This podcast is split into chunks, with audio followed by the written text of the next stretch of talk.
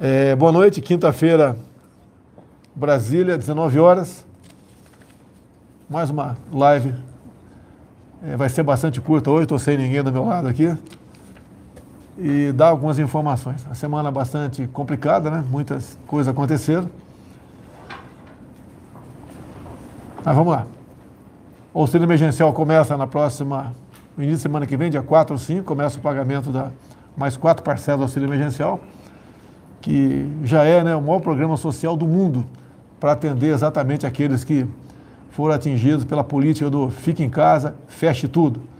Então o governo federal manteve viva a economia ano passado e mais ainda, entre outras medidas, fez com que o país, que como assim como o mundo todo está previsto ter um PIB negativo, né, exceção da China, tá, os demais países todos tiveram PIB negativo e o Brasil foi o, o quarto que menos decresceu.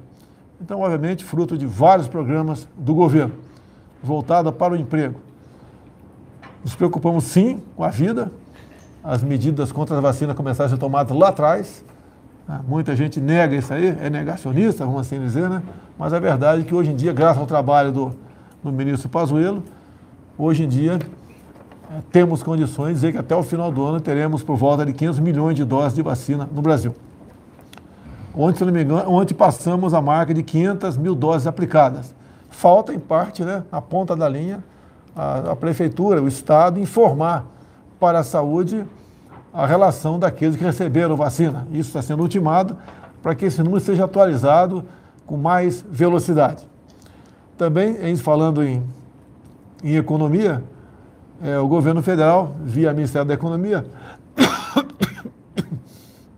anunciou o diferimento, o atraso da contribuição para o Simples Nacional por três meses. Isso o governo abre mão desses três meses de receber 27 bilhões, mas, né, em contrapartida, é, depois do fim, fim, do terceiro mês, no quarto, vai ter seis meses para pagar o que, o que deixou de receber. Espera que até lá a economia volte tá? e as políticas de lockdown sejam atenuadas ou extintas, é o que a gente espera. O bem, que é um benefício emergencial também, é, que permite acordos entre patrões e empregados, é, está na iminência de sair, de sair, ser publicado, e vai atingir diretamente 11 milhões de pessoas que poderão fazer acordo com seus patrões, né, fazendo com que seus empregos sejam mantidos. O Pronamp também está na, na, reta final, que é um programa nacional de apoio às microempresas e empresas de pequeno porte, que nasceu lá com o senador Jorginho Melo, Santa Catarina, está em vias de ser, de ser publicado também. É, e assim sendo, vai ajudar diretamente a, a grande parte daquele pessoal que, que trabalha em restaurantes, hotéis, que com essa política de fica em casa, é, tirou-lhes o emprego.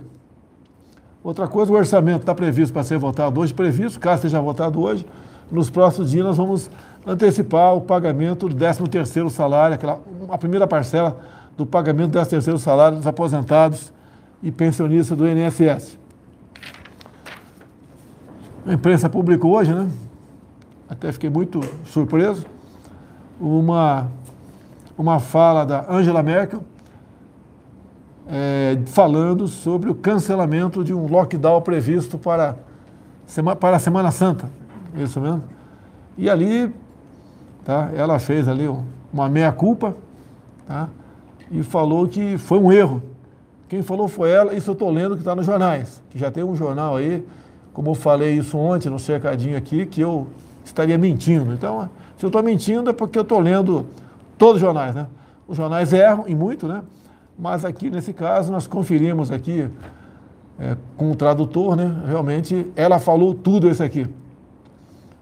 E alguns jornais disseram que ela teve quatro minutos de história.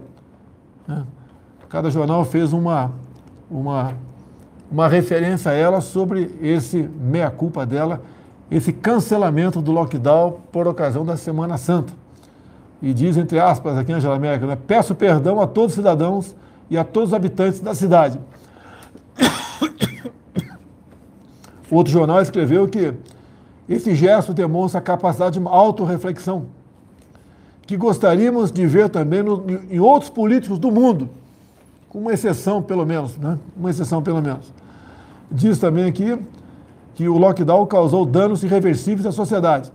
Chegou a hora de falarmos em, em indenizações. A pessoa se isso vem para o Brasil? Vamos lá. O governo continua trabalhando. Né?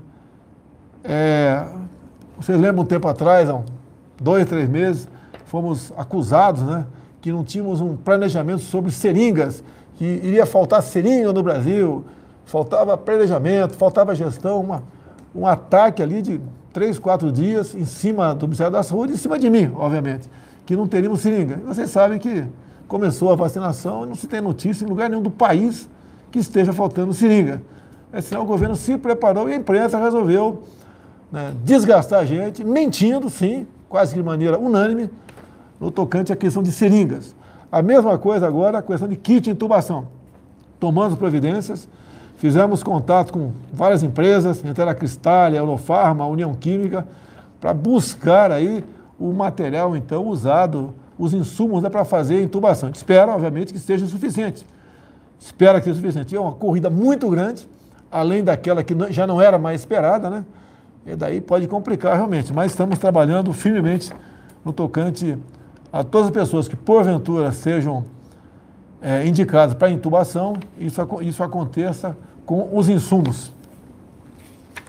O governo também coordena várias ações, tá certo? As ações coordenadas agora, a questão de ter ouvido muito na imprensa falar sobre cilindros de oxigênio. Então, até amanhã começou uma operação dia 22 e segunda-feira e amanhã se encerra de modo que chegarão 400 cilindros em Rondônia, 240 no Acre, 160 no Rio Grande do Norte, 100 no Ceará e 100 na região sul. Bem como né, a Força Aérea transportou 550 cilindros de oxigênio líquido de Belém para Macapá. Então, as Forças Armadas, como sempre, trabalhando. No último sábado, tive na comunidade conhecida como Chaparral, aqui em Taguatinga, então fui, a imprensa não foi atrás, driblamos a imprensa aqui, porque se fosse, só ia publicar o que não interessava, né? E não o que eu fui fazer lá. Eu fui lá, como já fiz várias vezes na minha vida toda, como deputado muitas vezes, eu fui em quatro residências de pessoas da comunidade. A história é triste, né? Fui em quatro, se fosse em 10, 20, 30, a história seria semelhante. Numa das casas, uma geladeira tinha um chuchu dentro dela, mais nada. Na outra, uma senhora que, manicure, falou que era obrigada a ficar em casa. E tinha um ganho médio de 3 mil reais pelo trabalho dela. Zerou. Zero. Outra, que estava também em outra casa, trabalhava numa. numa franquia, juntamente mais nove pessoas perderam o emprego. Então as pessoas estão numa situação bastante complicada. Tá? A alimentação praticamente acabou. Isso se reflete em muita comunidade, onde vive muita gente da informalidade. E a informalidade foi aquela mais atingida com a política do fica em casa, a economia a gente vê depois. Temos, vimos na televisão um apelo do prefeito de Aparecida, que a cidade, em grande parte, a sua economia vem dos, dos fiéis que visitam lá a, a igreja lá, da, da, a Basílica, a Basílica, e isso aí praticamente zerou essa atividade. Né? Então ouvimos o prefeito é, falando que a cidade, além daquele pessoal mais humilde, né? A pessoal classe média também, que tinha comércio, etc., que a ordem de, de fechar vinha do governador e não do prefeito, acabou então muita gente jogado quase que a miséria lá. Bem, esse assunto chegou ao conhecimento do, do coronel da Polícia Militar, Melo Araújo, que atualmente é o presidente lá da, da CEAGESP em São Paulo, você deve conhecer, né? Colocamos lá.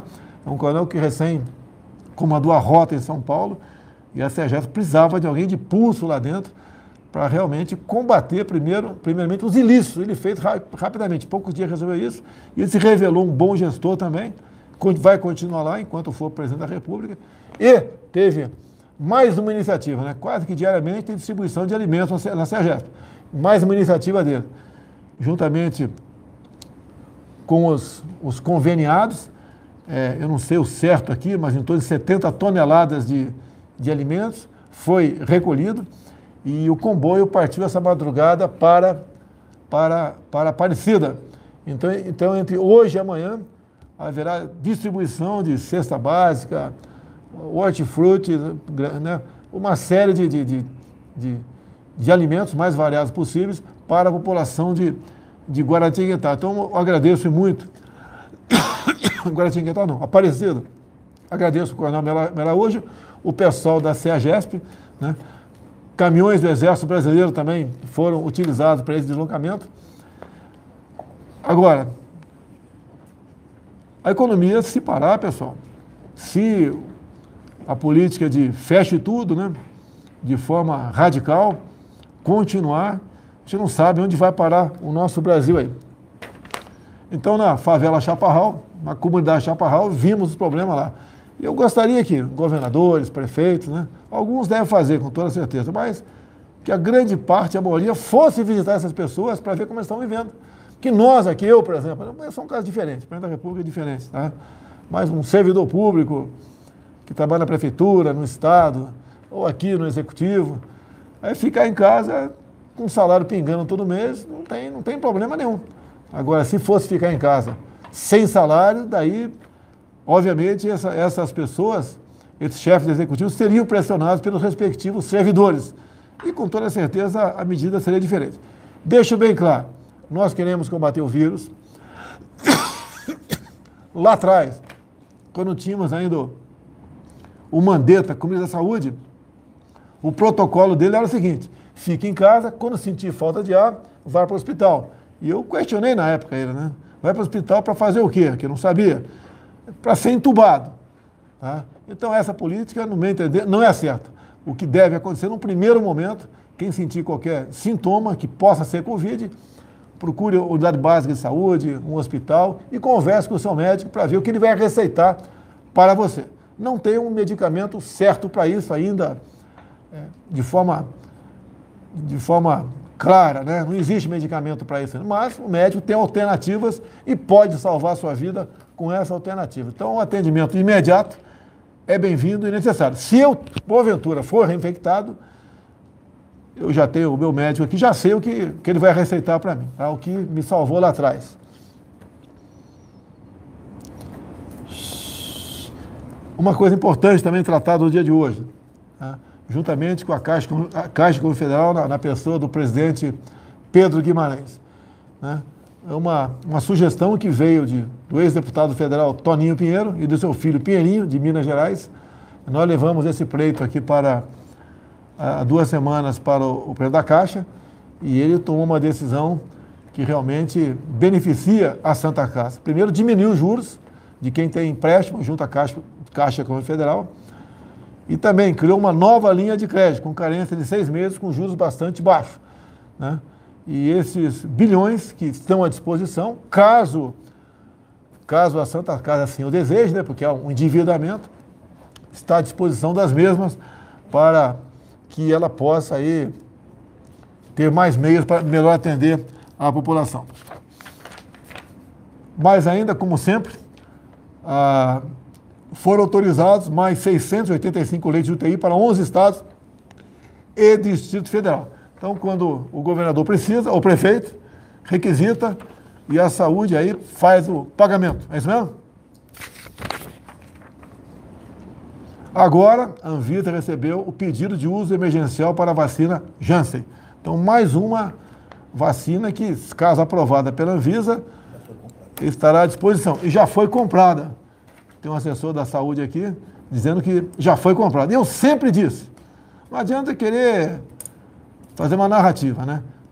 Entre eu e a vacina existia Anvisa. Você tem que respeitar. Daqui a pouco começa a chegar coisa aí de não sabe fabricado onde e distribui para a população. E coloca em risco a saúde pública. Então, todas, todas as, as vacinas né, que foram aprovadas pela Anvisa, nós compramos. Sem problema nenhum. O Brasil já aplica, em média, né, 500 mil doses diárias. Isso vai, vai aumentar, com toda certeza. Falta é, é um, um melhor, melhor interlocução entre a ponta da linha estados e municípios com o Ministério da Saúde para que cada vez mais seja é, corrigida né, com mais velocidade a quantidade de, a quantidade de, de pessoas que são vacinadas. Eu falei medidas contra a vacina? Sim, senhor. Ah, então vamos corrigir. Não é contra a vacina, contra a Covid aí. Senão, encerrando, encerrando aqui, é curiosidade, né? Porque parece que só o Brasil é que tem problemas é, com a Covid. Muita gente pede pressa, nós reconhecemos isso aí. Tudo que for possível fazer, o Pazuello fez lá atrás e agora o Queiroga continua com esse trabalho, mas a questão de vacinas tem uns problemas no mundo todo. Aqui, ó, notícia da imprensa aí. Japão sofre lentidão em vacinação contra a Covid por falta de vacinas e seringas. O que não faltou no Brasil está tá faltando no Japão. Com atraso nas vacinas, a Itália fechará lojas. Vacinação em Portugal enfrenta lentidão.